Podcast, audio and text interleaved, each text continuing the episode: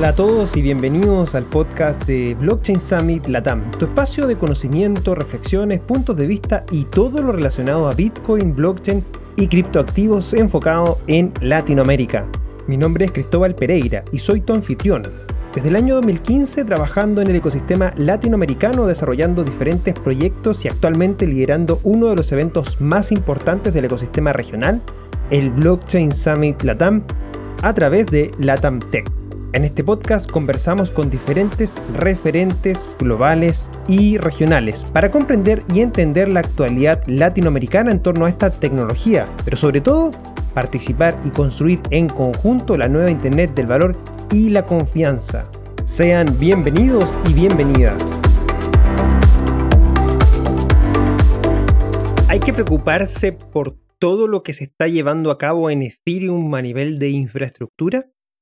Los cambios a nivel de protocolo actual con los Ethereum Improvement Proposals o EIP, como el EIP 1559, las segundas capas o Layer 2 y el desarrollo de Ethereum 2.0 son grandes preguntas que al menos para mí me preocupan, pero no para nuestro invitado, Carlos Colorado, cofundador de Ethereum Guadalajara. Son bastantes los cambios a nivel de protocolo que se están llevando a cabo, como lo mencioné anteriormente, que pueden afectar el rendimiento de la red, como lo fue durante algunos momentos en la implementación de Berlín el pasado miércoles 14 de abril. Cabe destacar que este episodio lo grabamos el martes 13 de abril, un día antes de la implementación de Berlín, por lo cual no pude preguntarle a Carlos con respecto al fallo que sufrió esta implementación durante algunas horas en Ethereum. Lo que sí pudimos conversar fueron temas relacionados a si nos debemos preocupar con el desarrollo e implementación de los AIP y de las capas secundarias que se están trabajando sobre Ethereum, como Plasma, Rollup, Sidechains, entre otras. Para Carlos no hay preocupaciones en relación a estas implementaciones. Para él son procesos evolutivos de toda tecnología. Nunca se puede asegurar que lo que está actualmente en funcionamiento sea lo mejor, y siempre es necesario estar mejorando lo que se tiene. Conversamos sobre la efectividad que pudiesen tener las soluciones de segunda capa o EIP 1559 los grandes problemas que tiene la red hoy, que es la congestión y los costos de transacción. Tuvimos tiempo de abordar los desarrollos que se vienen para Ethereum 2.0, lo que ya podríamos decir está claro y lo que aún no. ¿Qué deberíamos esperar al menos como desarrollo para este año 2021? Si te gustó este episodio, te invitamos a compartirlo en tus redes sociales usando el hashtag BSL Podcast y seguirnos como Blockchain Summit Latam en las diferentes plataformas sociales. Te invitamos también a suscribirte a nuestro canal de YouTube, buscándonos como Blockchain Summit Latam, donde todas las semanas tenemos contenido de actualidad sobre el mercado y la tecnología. Puedes visitar nuestra página web www.blockchainsummit.la para más información. Te invitamos también a participar de la comunidad en nuestro grupo de Telegram buscándonos como BSL Comunidad. Y por último, ¿te gustaría tener un espacio de patrocinio en este gran podcast? Escríbenos a cliente.latamtech.la y con gusto conversamos. Ahora nos vamos a disfrutar de esta entretenida conversación. Y bueno, estimada comunidad, nos eh, adentramos en algo bien interesante esta semana, como bien saben y escucharon en el pequeño resumen de lo que será este mm, episodio Ethereum. Algo que está muy interesante, muy en boga en, estos momentos, sobre todo en la capa de infraestructura de su red. Y nos acompaña Carlos Colorado y le damos desde ya la más cordial bienvenida a Carlos. Muchas gracias por estar con nosotros, Carlos. ¿Cómo estás? Muy bien, muy bien, Cristóbal. Muchas gracias por invitarme. Eh, para mí es un honor estar en este, en este foro. Este, pues, pues bastante contento con, con, con, todo, con todo el ecosistema de blockchain, lo que está pasando. Este, cosas muy, muy interesantes. Eh, cosas muy, muy, cosas, se podría decir que hasta revolucionarias están ocurriendo en estos momentos. Sí, sí, no, eso es algo que de todas maneras estamos viviendo momentos únicos en, todo el ecosistema, en todas las redes. Es parte de la construcción de este nuevo sistema financiero, económico, social.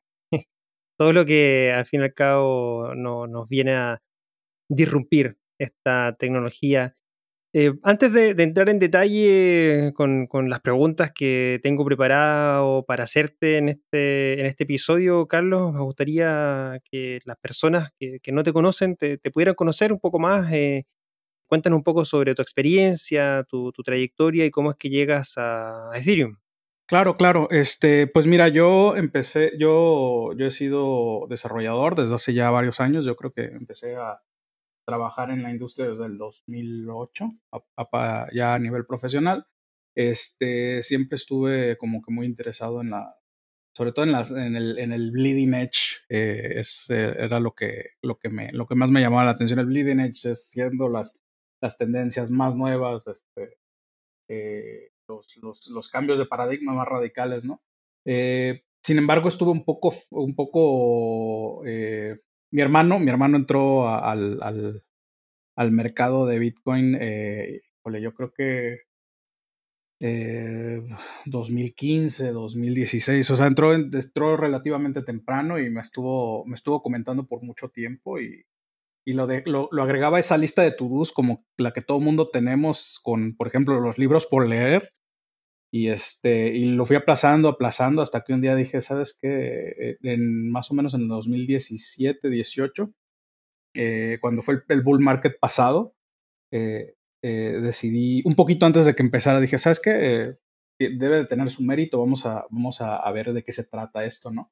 Empecé, empecé pues como todo mundo comprando, bueno, tal vez no todo mundo, pero, pero mucha gente empezando a, a comprar Bitcoin y empezando a ver cómo crecía, y de repente dije, oye, pues es que esto, esto parece ser, se me hace, se me hace que es por aquí, ¿eh? Y, este, y empecé a escarbar más en el, en el ecosistema, empecé a, entender cómo funcionaba un blockchain, empecé a, a, ver qué era este tema de los smart contracts, empecé a, a, ver que habían muchos sabores de blockchain, que, que, que por qué, empecé a, experimentar o, a, ver por qué existían varios tipos, qué, qué, qué necesidades atendían cada, cada tipo. Eh, y, bueno, y ahí fui dije, ¿sabes qué? Esta, esta, es una, esta, es, esta es una industria que está empezando. Así como tal vez en, no sé, en el 2010, 2012, fue el, boom de las, de, las, de las apps y de las tecnologías móviles. Dije, ¿sabes qué? Este, este tren, es, este tren está, está empezando a agarrar, eh, está empezando a acelerar y es el, eh, hoy va a ser mejor momento que mañana de, de, subirme y fue que ya me metí de lleno. Yo, yo eh, ahora eh, renuncié a mi trabajo y me dije me voy a dedicar a esto. Y así fue. O sea, no, no fue, fue como que de repente muy rápido me, me clavé eh, de lleno con los dos pies. Y bueno, este parece haber sido, no, no parece haber sido un error. este, ahora hasta ahorita todo, estoy muy, muy contento con, como te digo, estoy muy contento con, con mi decisión. De todas maneras, dar ese paso es fundamental. No sé si todos los que han conocido de, de, cripto, de blockchain, de Ethereum, dan ese paso finalmente. Muchos terminan eh, interesados y aprenden de la tecnología, pero siguen en sus trabajos normales y, más ah, lo toman como un hobby y, y, somos pocos, hoy día cada vez más, obviamente, eh, los, que, los que damos el paso y nos dedicamos full time a esta tecnología, en, cuando lo hice en 2015, lo, lo primero que uno escucha ahí es, eh, tú, estás loco, ¿qué es esto de las criptomonedas? ¿Qué es esto de los contratos inteligentes? Eh, pero bueno, el tiempo al fin y al cabo está dando la, razón hoy en día y, seguirá dando la razón, de eso no, no cabe ninguna duda y es parte de, ir construyendo este, este ecosistema, la tecnología, los casos de uso. Y bueno, al fin y al cabo, todo, todo lo que se está construyendo actualmente. Carlos, en, eh, la, idea, bueno, es centrarnos principalmente en Ethereum, eh, en, este, en este episodio, conocer eh, un poco tu, tu, experiencia, tu punto de vista en relación a todo lo que se está haciendo en Ethereum. Y en los próximos años, este y, los próximos, sabemos que se viene algo bien, muy cargado para la red eh, a, nivel, a nivel de infraestructura. Muchos son los cambios que se están trabajando con la, con la finalidad principalmente de, de hacer esta red más escalable y, sobre todo hoy día, en el cortísimo plazo, poder reducir estos costos de transacción que, eh, que están siendo muy, muy altos últimamente. ¿Cómo estás viendo actualmente este ecosistema, tanto a nivel de la tecnología o, su capa de infraestructura, como también la, capa de aplicaciones? Em, ¿Hay algún tipo de, preocupación eh, que tú estés viendo en, todo lo que se está trabajando en la, red? Em, pues yo no sé si lo llamaría necesariamente una preocupación. O sea, eh, simplemente hay, hay retos que, que se tienen que, sortear para que los proyectos sean, eh, sean congruentes, feasible, sean este, asequibles. Eh, como ahorita, ahorita todo mundo que haya operado eh, alguna DAP te puede decir que los costos de gas son exorbitantes, prohibitivos y le quitan el sentido a muchas de las aplicaciones. Eh, pues sí, es una realidad, también es una realidad, pero yo no estoy necesariamente preocupado, simplemente son problemas que, que se van a tener que resolver sí o sí. O sea, si no se resuelven, la tecnología blockchain no tiene, no, no, no tiene futuro. Eh, entonces, para mí, para mí no, no me preocupa tanto, eh, ¿cómo ponerlo? Siento que los incentivos económicos están en donde deben para que este problema se resuelva. O sea, los humanos tenemos un espíritu de conquista de los, de los desafíos y más cuando hay cantidades tan, tan espectaculares de dinero que hacer para arreglarlo. Eh, con, con el, ahorita tocabas el tema de varias sidechains, este, pues, pues digo, sí alivian el problema, pero como, te digo, alivian. Es, yo creo que un analgésico de, es este, tal vez reinflar una llanta ponchada, los, los, estos, estas nuevas, estas nuevas, estos nuevos layers en vez de cambiar la llanta. Eh, son eh, eventualmente si estas redes nuevas eh, se vuelven lo suficientemente populares, van a afrontar el mismo tipo de problemas. Eh, o van a tener que comprometer su centralización, o el, trilema que hay en blockchain, ¿no? Que es este. ¿Cuál es? Este, centralización, seguridad. Sí, y escalabilidad. Y escalabilidad. O sea, el, el que no pueda resolver el problema a nivel técnico lo va a resolver con trade-offs. Y eso es lo que estamos viendo con estos layers 2 donde hay una cantidad limitada de validadores, eh, en fin, eh, por ejemplo, las, las aplicaciones tradicionales, Amazon, YouTube, o sea, los YouTube, los Amazon, los Twitters de, hoy en día, eh, funcionan a, una escala tremenda, así tremenda. Si, si tú los pasaras al mundo del dial-up, no, no, funcionarían, no, no funcionarían al, no funcionarían, punto. O sea, si, si en YouTube tardaras 25 minutos en streamear un solo video, pues no sería el, no sería el éxito que, fuera, que, que, son ahorita esas, esas, esos sitios, esas, esas apps. Eh, el, detalle de, de, blockchain es que no solamente está inventando una nueva generación de apps, sino también están inventando una nueva generación de redes. Y eso, y, y eso no lo han tenido que hacer aplicaciones como el, este que, que, salió hace un par de meses, Open House, que se volvió viral de la noche a la mañana porque Elon Musk participó en uno. Eh, entonces, de alguna manera, creo que la audiencia está, bueno, no la audiencia, sino el, el, el, apetito digital del, del, del, consumidor del 2020-2021 está acostumbrado a, a, a, una, a un performance que no se lo puedes pedir a blockchain desde el día cero porque están reinventando también la, la parte de comunicación. Entonces, es, es entendible que no esté, no esté operando a, niveles óptimos. Ahora que esos retos los van a tener cualquiera de las redes o sidechains que se creen y, bueno, sí. Ok, o sea, a nivel de, de, de, de red, de infraestructura, no, no, no, no, hay nada que te preocupe, son cosas del proceso evolutivo de, una red más que nada con, congestionada por las capas de aplicaciones, sobre todo, bueno, DeFi, que, que al fin y al cabo ha sido el gran éxito que ha llevado a, Ethereum actualmente en, estar como está, que, que, es muy utilizada y dado que está muy utilizada, eh, tiene estos problemas hoy día de que afronta de, escalabilidad y costos de, transacción que cualquier otra red que tuviese el mismo nivel de, uso que, Ethereum pudiese tener algo, algo similar de problema. Sí, eh, como más o menos eh, tocando el mismo tema, e, este, estos problemas de escalabilidad son muy propios de la forma en la que, en la que los blockchains se comunican. O sea, cualquiera que, cualquier blockchain que implementes que sea descentralizado va, va, va a sufrir ese, este, este, tipo de dilema. La única forma de hacer que funcione es haciendo más, más, eh, ¿cómo decir? Seccionando el problema en múltiples pedazos más pequeños y resolviendo de la misma manera para, para problemas más pequeños.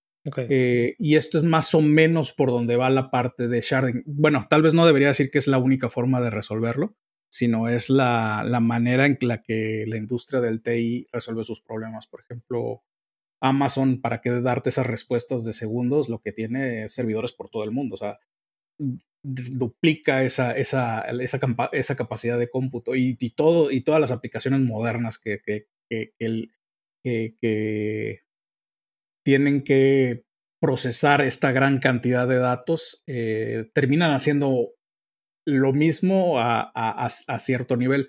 Y bueno, eh, en el caso de Ethereum, eso es lo que viene con el sharding, este, que es el, subdivides el problema en problemas más pequeños y ahora sí, y, y, sobre esos problemas ya puedes aplicar, eh, ¿cómo se llama? La infraestructura para resolverlo a la misma velocidad, pero, pero con volúmenes más grandes. Sí. No sé si me doy a entender. Sí, sí, sí, no, se, entiende la, se entiende la idea. Vamos a entrar en detalle, o quizás entremos ahí en ese detalle de Ethereum 2.0 al, al, finalizar el, episodio. Así que bueno, sigan con nosotros para, para conocer algunos aspectos eh, previos antes de, entrar de lleno a, lo que es Ethereum 2.0.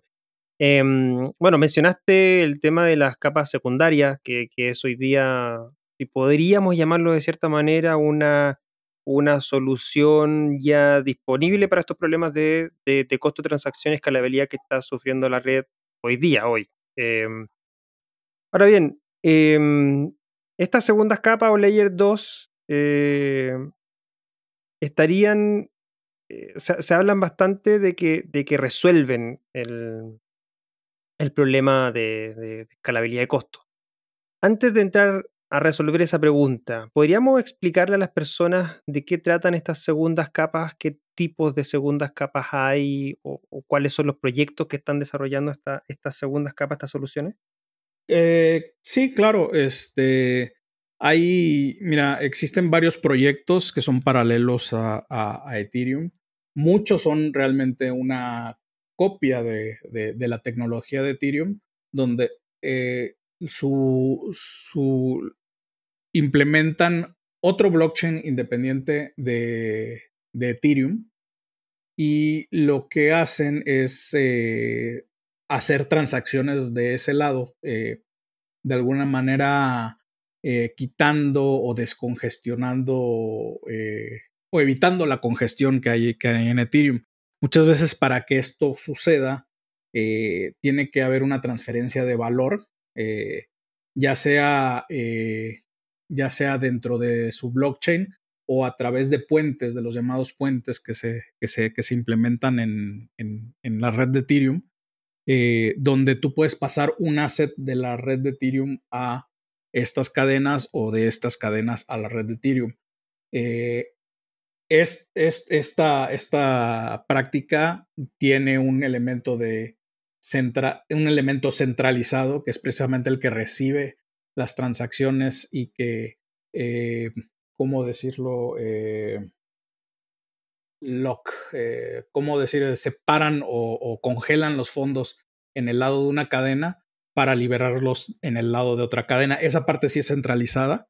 Este, en la mayoría de los casos, digo, creo que por el hecho de que son cosas firmadas, que tú firmas una transacción, en teoría la podrías tú eh, podrías tú obtener ese mensaje firmado también del parte del bridge y pasárselo al bridge del otro lado y que funcione. No, no sé si todas tengan esas prestaciones, pero sí necesitan un, al, necesitan un agente fuera del blockchain que haga ese, ese, ese papel de mensajero, ¿no?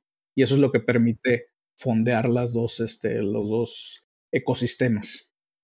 Y, en, en, relación a, a, las soluciones estas denominadas de, de roll-ups, eh, está, Zika Rollups y Optimistic eh, Rollups. Em, son, son la misma tecnología, usan este concepto de los rollups eh, ambos, son, pero sin embargo son proyectos diferentes, ¿cierto? O sea, si yo me monto en Zika Rollups, eh, por ejemplo, un MakerDAO montándose sobre Zika Rollups y un Uniswap montando sobre Optimistic, eh, no, no, pueden comunicarse entre sí o si pudiesen hacerlo. Tengo esa duda. Son, son, son técnicas diferentes de procesamiento de datos. Eh, no sé si recuerdes más o menos, creo que era el 2008, cuando entraron las redes GSM a los celulares, que ya eran los que venían con esta tarjetita. Correcto. Eh, o sea, el, en ese caso, el, el, la atmósfera no, de repente no se volvió más, no, no, la, la, el aire no se volvió más capaz de, de, de, transmitir una cantidad mayor de datos sino lo que hicieron estas redes es que tenían algoritmos de compresión para que los datos no ocuparan tanto espacio de, la radiofrecuencia. Eh, sucede lo mismo con, estos, con estas técnicas este, de CK Rollups y de, y de Optimistic Rollups. Eh, eh, lo que hacen es, son, son maneras distintas de eficientizar la información que se tiene que lidiar, que se tiene que procesar y que llegan al mismo resultado. Y esto, y estos, estas, este, estas técnicas o esta, los beneficios de estas, de estos, de estas compresiones eh, van a estar en, encima de los beneficios que va a traer este, las, las soluciones de, escalabilidad de Ethereum. Entonces va a ser, va, nos va a pasar de 15 transacciones por segundo a tal vez un par de decenas de miles de transacciones por segundo. Ok. Y, y, tú ves que estas soluciones, eh, por ejemplo, Zika Rollup, Plasma, eh, las sidechains como XDAI, ¿resuelven realmente el problema que estamos viendo hoy? O sea, si no tuviésemos nada más por delante a nivel de Ethereum más que estas soluciones, ¿se, se resuelve? Pues mira, nunca va a existir una solución para ese problema. O sea, eh, lo que quiero decir es de que el mundo no va a bajar su apetito por, por servicios digitales. Siempre va a querer más y más y más. Entonces, los números que hoy se oigan suficientes, en cinco años van a sentirse obsoletos. Eh, va a ser simplemente un, proceso de, de, ¿cómo se llama? De, de, de ir persiguiendo lo que, lo que considere la, lo que considera el mercado. Yo sí creo que los, los números que arrojan eh, es la combinación de estas soluciones eh, van a obtener, van a, van a entregar, eh, van a entregar volúmenes suficientes para los modelos que conocemos hoy, para, para DeFi, para, para DEXs, para Bridges, o sea, para las soluciones que tenemos hoy creo que va a ser suficiente. Pero si de repente mañana sale algo que tenga más, más apetito de esa, de esa, de esa transactabilidad, eh, podría no ser el caso. Y, pero esa es, esa es una constante en casi todas las tecnologías que, que ha desarrollado el hombre, ¿no? O sea, eh, cuando salió la primer, el primer servicio de ancho de, ancho de banda, eh, la gente de, de, de, banda ancha, perdón, la, la, gente sentía que, híjole, esto, esto está volando, ¿no? Pero 10 años después eh, ya, ya, no, ya no era suficiente, ya, era, ya, ya, ya habían nuevas propuestas y nuevas soluciones para, para, para este tipo de problemas. Y, y, eso es algo que, eso, eso es algo que nunca va a realmente terminarse de, de, resolver. Sí, no, no, de todas maneras, estoy de acuerdo que, que siempre no, es un, no es algo eh, definitivo, porque siempre a nivel de tecnología hay algo que, que, mejora o que trae eh, claramente em, mejor eficiencia, bueno, mejores tecnologías que se van descubriendo y, van haciendo que esto no, no, no quede eh, para siempre igual. Pero, pero bueno. Dicen, a, lo, a lo bueno todo el mundo se acostumbra, ¿no? Sí, sí, sí, es verdad. Em, oye, eh, en relación em, a, la denominada...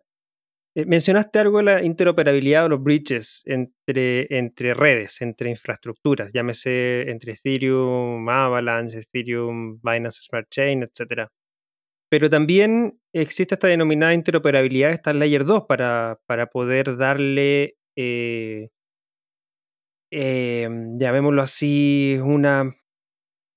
Bueno, un poco lo que estábamos conversando, sea, una, quizá una mejor solución, porque una cosa son las Layer 2, pero el problema de las Layer 2 es que como lo estábamos conversando, no, no, no se comunican. Si un Uniswap se monta sobre Optimism eh, y un Maker con DAI en, en Zika Rollups, en, teoría no pudiesen comunicarse y necesitan interoperarse esas dos soluciones. Y, y, es uno de los, siguientes retos que se, que se tienen ahora en esta interoperabilidad de las, de las segundas capas, ¿no? Sí, es, es, es correcto. Eh, por eso hemos tenido eh, por eso el mercado ha demostrado tantísimo interés como en tecnologías de como, como Polkadot. Eh, bueno, también Matic ha tenido, Matic ahora Polygon ha tenido, Polygon, ¿verdad? Sí, eh, Polygon. ha tenido un, un, desempeño formidable en el, mercado. Por lo mismo, o sea, el, el problema, el problema no es como que alguien te lo pueda negar, está ahí. Este, y, son, ahorita podría decir que son las soluciones adecuadas para este momento, para el momento en que no están listos estas nuevas, este, estas nuevas maneras de, de trabajar con, con, el blockchain de Ethereum, este, ahorita son, son muy buenas alternativas. Sí. Aunque comprometan un poco la, la filosofía, ¿no? O, el, o, o el valor, o la propuesta de valor que tiene el blockchain.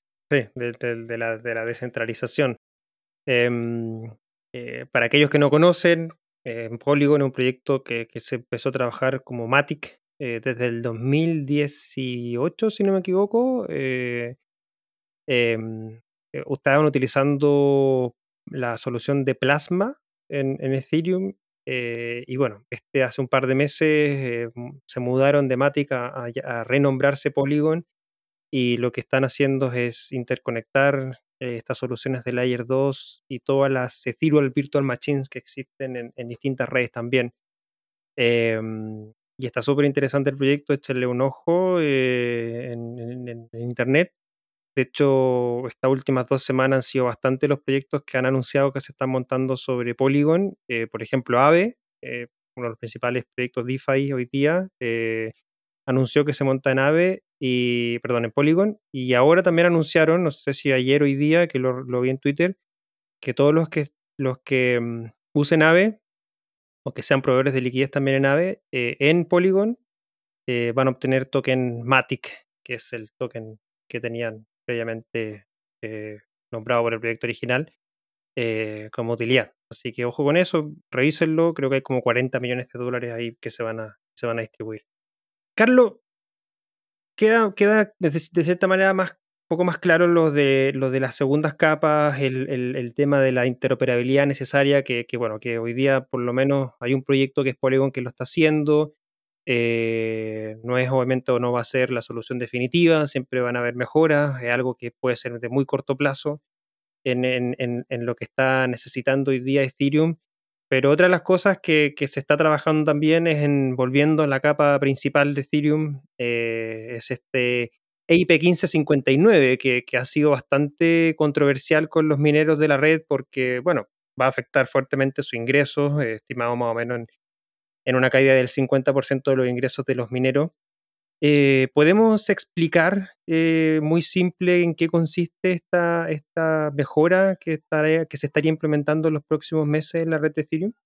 Claro, eh, el, tema del 1559, del EIP 1559, está un poquito enredado porque ataca el problema, bueno, no el problema, sino cómo se maneja los fees de gas de, desde varios ángulos.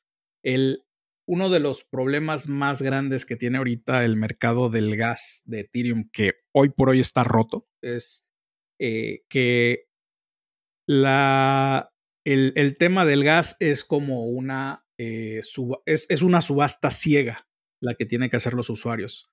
O sea, tú, tú estás tratando de eh, pagar por, por, por, por el servicio de la transacción, pero no te dicen no te dicen, eh, el, blockchain te dice la manera que tiene de comunicarse con los usuarios, de que no pagaron suficiente gas es, de, es retenerle su transacción.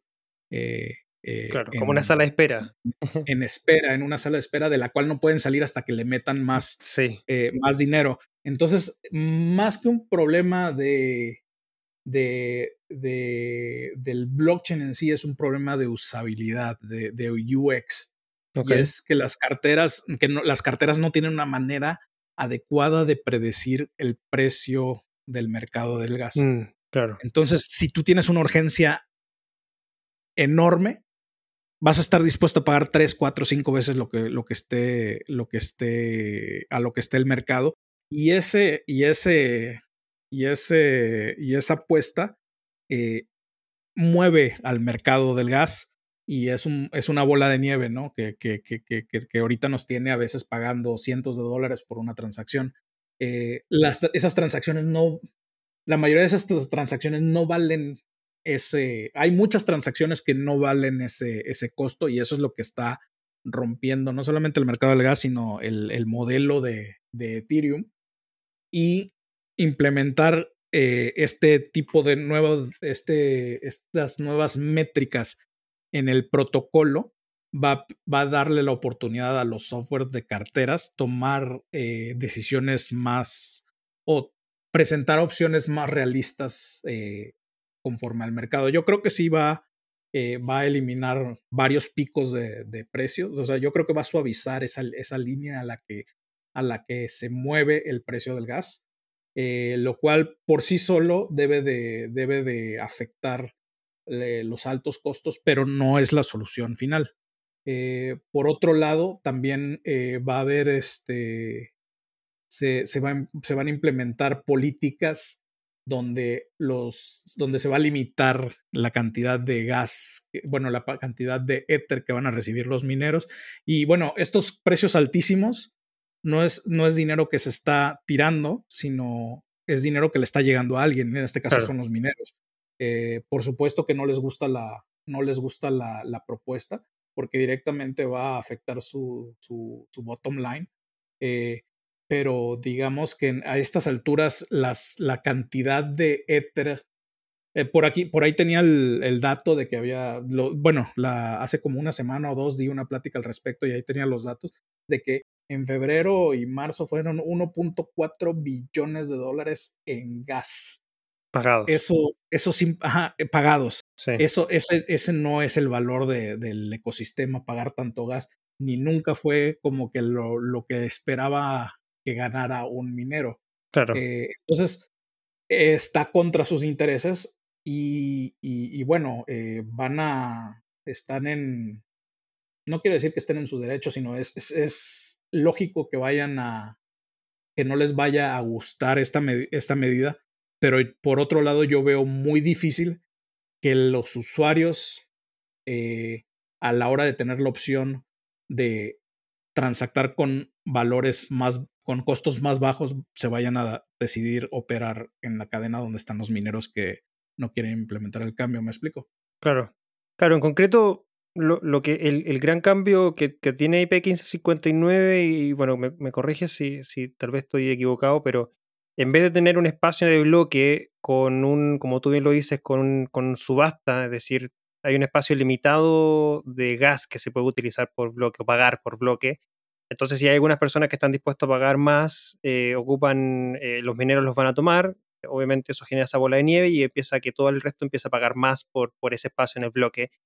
Y lo que va a hacer la red ahora es que en vez de hacerlo así, le va a definir un máximo eh, precio que la misma red o la misma protocolo le va, va, va, va, a decir qué es lo que pueden, lo que va a poner como precio a, ese, a ese bloque entonces lo, lo, lo, que va a terminar siendo es que en teoría te, hay un precio base que todo el mundo va a pagar por igual.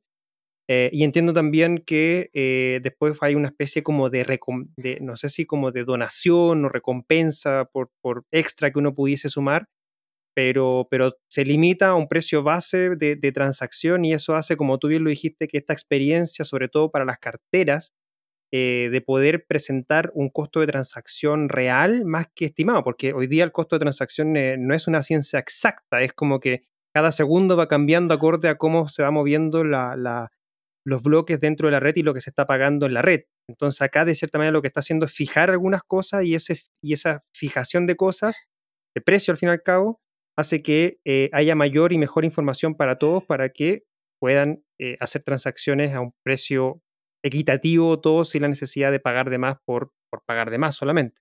Sí, eh, sí, es, es correcto. Además, hay, hay, otros, hay otras medidas. Eh, todo lo que dijiste es, es, es, es, bastante, bastante accurate, bastante pegado a la, a la realidad o lo, que, o lo que representa el cambio. Además, este, se me olvidó mencionar que también va a haber una.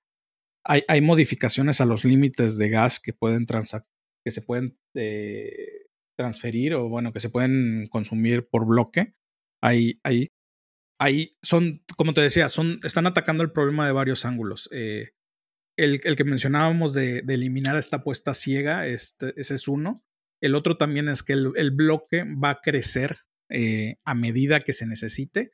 Bueno, va, va a crecer en, se va a duplicar, pero cuando esté duplicado va a elevar sus costos para tratar de desincentivar a la gente a, a tratar de meter sus transacciones lo más rápido posible y al mismo tiempo darle un pronóstico relativamente entendible de cuánto tiempo tienen que esperar para, para poder transactar de una manera más barata. Eh, es decir, que te puedes decir, bueno, pues ahorita, ahorita, está, ahorita va a estar caro, pero en tres bloques ya se va a ver eh, regularizado el precio. Entonces tú ya decides si como quiera quieres pagar los, los fees caros o no. Eh, y por otro lado eh, está el, el, el, término de, el, mercado del, del, gas no se quiere eliminar por completo. Ahora va a existir algo que se va, va a ser una, un, un, tip, como una propina que le vas a dar al, al, al minero. Y eso es lo que, va, lo que te va a permitir eh, priorizar tus transacciones. Eh, eh, pero el costo el costo eh, base de las transacciones, ahora en vez de ir a los mineros, se va a quemar. Esto, va, esto realmente va a ser un buyback de, de, de, de Ethereum Foundation, que eh, ese Ether va a dejar de existir y lo cual es, este, pues, el, el, sentido, pues no el sentido común, sino las reglas del, del mercado va a hacer que el Ether sea más escaso y va en teoría a hacer que el precio, que, Ether se aprecie no solamente por sus logros técnicos, sino también por su regla de juego de, de, Ether, básicamente del top. Claro, y, y, finalmente también lo que va a terminar pasando es que se va a se, va a eliminar parte del Ether, ¿no? Se quema Ether eh, bajo este IP que hace que este concepto del éter más escaso empiece a generar, ¿no? Es correcto. Claro, claro. hay un poco lo que está, no sé si sea parte, creo yo que es parte de lo que estaría impulsando también el precio de, de Ether eh, a lo que estamos viendo hoy día, tocando nuevamente máximo histórico sobre los 2.200 dólares, así como también otros, otros aspectos, pero, pero creo que esto también le va a este, este concepto de la escasez, algo similar a lo que tiene Bitcoin, no 100% igual, pero pero más escaso, obviamente, mientras más escaso y más demanda, el precio tiende, tiende a aumentar. ¿Crees que, bueno, me imagino, es una pregunta que te voy a hacer, pero ya con lo que me has contestado, creo conocer la respuesta, pero ¿crees que sea una, una solución que, que realmente ataque este problema del costo de, transacción hoy, este IP 1559? Eh, yo creo que lo va a regular bastante. No, no creo que sea la res, no es, no es la respuesta completa. Eh, realmente, eh, el, el, la... Mira, Ethereum es víctima de su propio éxito. Sí, sí, está saturado y si, no y si no tuviera algo de valor no estaría saturado. Sí. Eh, Ahora bien, me pasa que, bueno, que, que, de repente eso, eso, eso es bueno, porque muchas veces, tanto nosotros como cualquier empresa, corporación, institución, lo que sea, cuando está en esa zona de confort, la innovación deja de fluir. Y en estos momentos donde se necesita salir de esa zona, eh, es donde entran las mentes brillantes a proponer soluciones por montón y empiezan a salir estas nuevas ideas que, que muchas de ellas son, son revolucionarias igual. Sí, por supuesto, la, la, necesidad de, salir de, de, este tipo de retos son, son un gran motivador para, para este tipo de, esfuerzos, ¿no? Eh, ahora, que cualquier persona que haya estado eh, eh, involucrada con el desarrollo de aplicaciones o de desarrollo, no creo que le podría llamar zona de confort a nada en blockchain, porque se mueve una velocidad sí, sí, es verdad. endemoniada. Entonces, en Estados Unidos le dicen que, que, dicen your hair is on fire, o sea, tienes, tienes la, la cabeza prendida en fuego. Eh, eh, son, son crisis donde no, nadie, nadie agradece este tipo de presión y nadie necesita más presión, créeme, pero sí, definitivamente este tipo de problemas son, son, este, son atacados porque se necesitan atender y a la brevedad posible. Sí. Carlos, para, para finalizar, el último tema eh, que lo habíamos nombrado antes, Ethereum 2.0. ¿Qué es lo que, bueno, sabemos que ya estamos en una fase donde eh, Bitcoin Chain está en funcionamiento, están más de 3 millones de Ether bloqueados en el contrato de validación, son miles de millones de dólares bloqueados ahí. Eh, pero hay, bueno, hay cosas que todavía no se, no se tienen claro en todo este proceso de Ethereum 2.0. ¿Qué es lo que ¿Qué es lo que hoy día se tiene claro y que se podría decir que es parte del proceso de implementación y qué falta todavía por, que se defina? Mm, mira, yo no, yo o no le he seguido tanto la pista o, o creo que todavía no se ha decidido si Ethereum 2 va a ser una moneda distinta. Claro. o va a ser el mismo token. O sea, hay, hay por ahí un merge de que se tiene que hacer donde ya sea que tú conviertas tus Ethers a Ethers 2 o simplemente eh, o simplemente no o simplemente son dos tokens distintos. Eh, creo que eso no, no, ha, no, no, se ha tomado esa decisión. Eh, por otro lado, es un momento crucial y bastante, bastante adecuado para introducirle a Ether propiedades como de los tokens RC20 este, o, tal vez de algún otro token más sofisticado que ese. Todo eso todavía no, no he visto mucha discusión al respecto, o, y, si la, y si hay discusiones no, las, no me las he topado, eh, pero ese es como que los, para mí son los, el más grande unknown, pero tal vez eh, he estado un poco más eh, buscando otros, otros, otro tipo de información sobre el, sobre el, progreso del protocolo. Em, básicamente. pero em, sigo viendo, sigo viendo mucho valor en Ethereum. Digo, si no estuviera el valor ahí, no estaría saturado. Hay transacciones que sí valen el costo de, de esto, de este, de este mercado roto y cojeando que tiene. Eh, y, y, como quiera, eh, lo, sigo, lo sigo viendo como una, como en, en la industria o cuando tú abres un negocio y tienes problemas de que tienes demasiados clientes y no los puedes atender, le llaman happy problems. Sí. Eh, como dije hace ratito, no creo que nadie esté contento y, en sus laureles, pero creo que es un happy problem este, esto, estos problemas que estamos teniendo. Sí, sí, de todas maneras, son un buen problema, que, que como tú bien lo parafraseas y, y pones ahí de, semejanza en un negocio, cuando tienes mucho, mucha demanda, obviamente es un buen problema, porque significa que hay algo que, está haciendo, que estás haciendo bien, que se está haciendo bien las cosas, pero que falta mejorar algún par para seguir creciendo. Así que, de todas maneras, lo de Ethereum es un problema feliz porque da cuenta del éxito que, que tiene, que ha tenido y que esperamos siga teniendo esta, esta red, esta infraestructura con, sobre todo lo que es el desarrollo del ecosistema DeFi o de finanzas descentralizadas.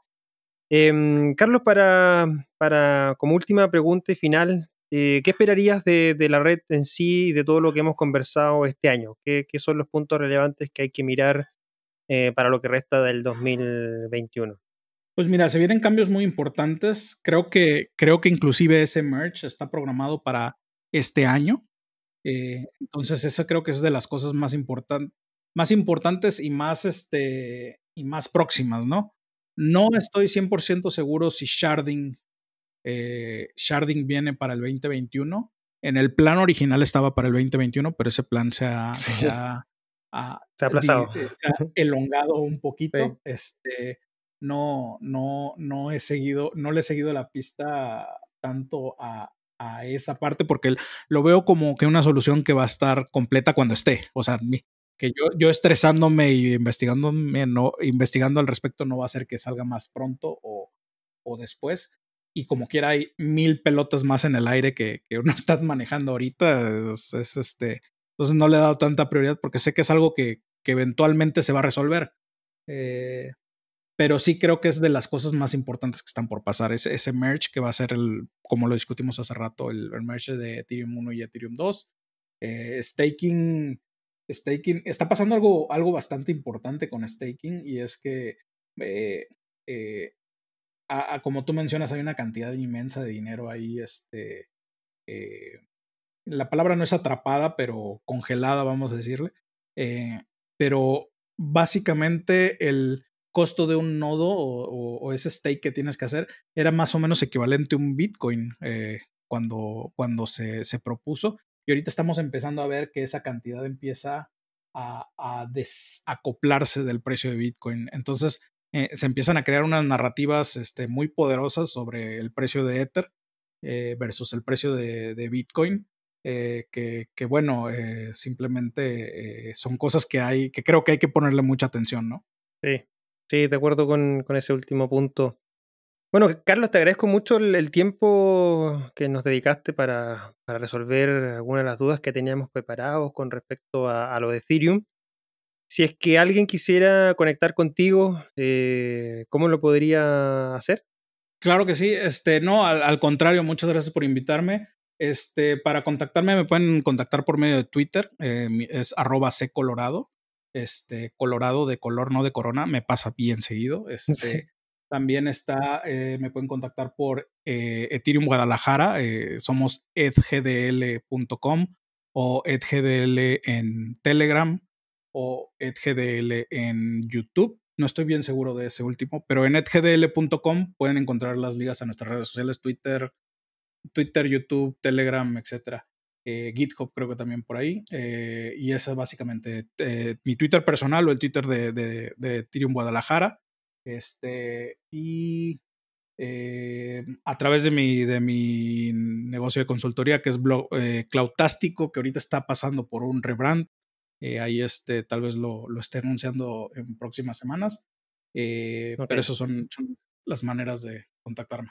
Genial. De todas maneras, todos estos enlaces los encuentras en la descripción de este episodio, como siempre, disponibles ahí. Y bueno, Carlos, finalmente siempre damos un minuto, un, poco, un espacio abierto para que nuestros invitados puedan, ya sea despedirse de la audiencia, proponer alguna idea, lo que sean. Te dejo ahí un micrófono abierto. Muchas gracias, Cristóbal. Este, pues bien, eh, como, como platicamos ya este, este, en estos últimos minutos, eh, están pasando cosas muy importantes en el ecosistema. Eh, el modelo de, Ethereum se sigue probando día con día. Eh, algo, algo importante de, o, un, comentario que escuché hace poco es que Ethereum, el Lightning Network de, de, Bitcoin no terminó no siendo Lightning Network, sino Ethereum con el Rapid Bitcoin. Este, entonces son cosas muy, eh, muy importantes de, que están ocurriendo ahorita. Eh, yo por mi lado estoy, este, me dedico a hacer este smart contracts, estoy trabajando para varios proyectos y tengo mi, mi, consultoría en Cloudtastico, cloudtasti.co. Eh, ahí pueden, ahí, ahí, me pueden encontrar para, para, hacerme algún tipo de pregunta o algún tipo de consulta sobre algún proyecto o, alguna iniciativa que quieran emprender en, en, en, este, en esta nueva industria. Excelente, Carlos. Y bueno, para todos aquellos que nos están escuchando, dejarlos invitados como siempre a seguirnos en nuestras redes sociales, arroba Twitter, Blockchain Summit Latam en Instagram y Facebook y nuestro canal de YouTube donde encuentras este y otros programas semanales como BSL Contrarreloj, las cinco noticias principales de la semana junto con nuestro media partner Cointelegraph en español y BSL Análisis, perdón, eh, todos los miércoles por el canal de YouTube también en vivo esos dos programas y el podcast eh, también lo encuentras ahí. Búscanos como Blockchain Summit Latam Podcast em, en, YouTube eh, y los vas a encontrar. Así que nos estamos viendo. Te invitamos también a sumarte a nuestro canal de Telegram, BSL Comunidad, donde tenemos una comunidad que conversa y se mantiene al día de todos los programas y contenido que estamos llevando a cabo todas las semanas. Carlos, muchas gracias y esperamos tenerte prontamente cuando ya tengamos algo más de claridad con respecto a Ethereum 2.0, dedicarle quizás un episodio completo a, esa, ese gran eh, incremento o, mejora tecnológica que está implementando Ethereum. Así que nos estamos viendo en una próxima oportunidad. Eh, muchas gracias por estar con nosotros. Al contrario, Cristóbal, muchas gracias. Hasta luego. Hasta luego. Te recordamos que el Blockchain Summit Latam es uno de los eventos íconos de Latinoamérica sobre blockchain, DLT y activos digitales, con más de 600 asistentes, 50 speakers y 30 empresas por evento. Forma parte de Latam Tech, empresa que busca construir en conjunto la nueva Internet del valor y la confianza, a través de sus unidades Blockchain Academy Chile, Hack Latam y Blockchain Summit Latam. Las opiniones vertidas en este episodio son de exclusiva responsabilidad de quienes las emiten y no representan necesariamente el pensamiento de LatamTech. Este podcast es traído y producido a ustedes por LatamTech. Para más información puedes visitar nuestra página web www.latamtech.la.